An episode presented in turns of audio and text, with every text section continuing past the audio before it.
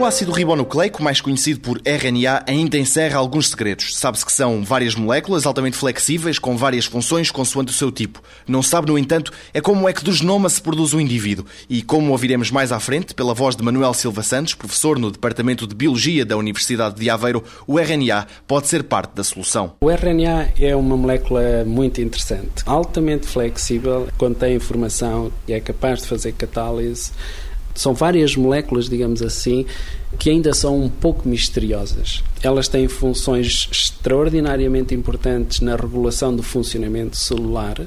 Se houver desregulação na síntese destes pequenos RNAs, por exemplo, isso leva à degeneração celular e pode levar a doenças, mas nós não entendemos como é que isto funciona. E, portanto, um dos grandes problemas que nós temos hoje é perceber como é que a informação que está contida no genoma pode ser utilizada para produzir um ser vivo. Este é um grande problema.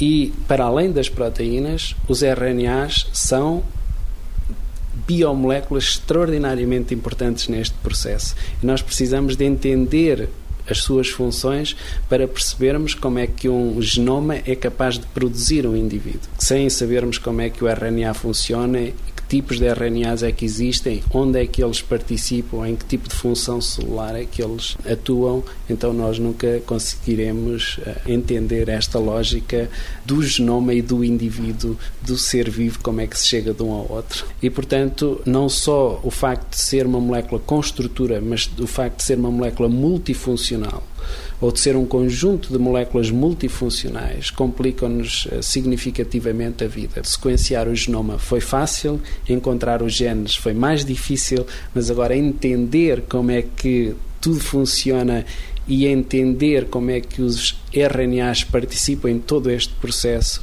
é de facto um desafio enorme.